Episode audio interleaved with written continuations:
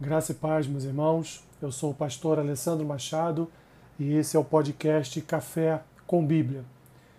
Compartilhando com os irmãos hoje o que está registrado lá em Mateus, capítulo 6, versículo a versículo 24, que diz assim: Ninguém pode servir a dois senhores, porque ou há de aborrecer-se de um e amar ao outro, ou se devotará a um e desprezará o outro.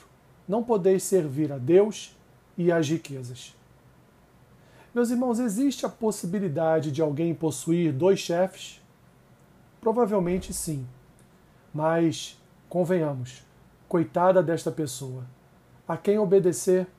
A quem atender quando os dois a convocam no mesmo tempo? A quem considerar mais importante? Que situação difícil, não é verdade? Jesus, ainda no Sermão do Monte, num pequeno trecho de sua explanação, abre um parênteses para falar exatamente sobre isso. Não pode um escravo ser propriedade de dois senhores. Ele deve prestar serviço exclusivo a um único senhor.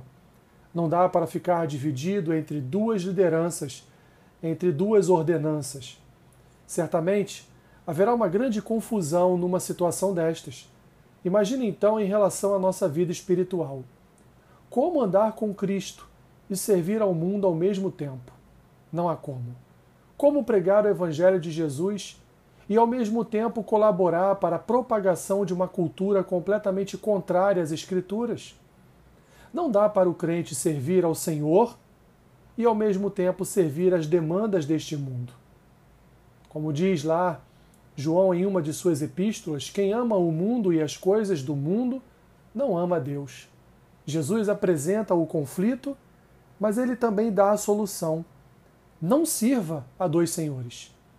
No fim, haverá um desagrado de todas as partes, e o pior, quem assim procede viverá uma vida completamente confusa e perturbadora. Escolha, portanto, a quem servir e sirva. Por exemplo, como está registrado em Apocalipse, Deus vomita o morno, aquele que vive em cima do muro, que não sabe para que lado ir. Seja sábio, e dedique-se plenamente ao serviço do Senhor, pois ele não divide seu povo com ninguém. Somos propriedades dele. Jesus termina esse pequeno trecho do seu sermão estendendo sua palavra àqueles que se dedicam e servem às riquezas. Ele diz que no reino de Deus não há lugar para esse tipo de servo. Um coração que idolatra o poder do dinheiro, o Deus Mamon, que vive para enriquecer, não encontrará lugar no beneplácito de Cristo, não será aprovado como servo no reino de Deus. Assim, meu irmão minha irmã, sirva a Deus exclusivamente, para que no final você seja aprovado como um servo bom e fiel pelo seu único e verdadeiro Senhor, Jesus Cristo. Obrigado, Senhor, por essa simples expressão da tua palavra neste dia que ela venha falar ao coração do teu povo, dirimindo todas as dúvidas, dirimindo os anseios da alma, trazendo paz ao coração do teu filho e da tua filha, para que eles prossigam em servir única e exclusivamente ao Senhor. Que o teu povo te sirva, ó Deus, adorando-o em espírito e em verdade, e que não siga os padrões deste mundo deste mundo que não não crê na tua existência, não confia na veracidade da tua escritura e odeia o simples fato de existir aquilo que conhecemos hoje como igreja. Guarda o teu povo segundo a tua palavra, Senhor.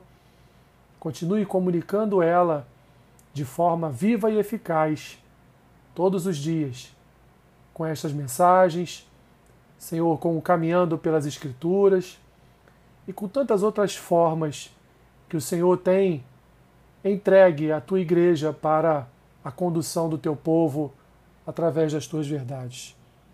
É o que eu te peço, é a oração que eu te faço. Ministra sobre a vida do teu povo o serviço a um só Senhor, ao Senhor,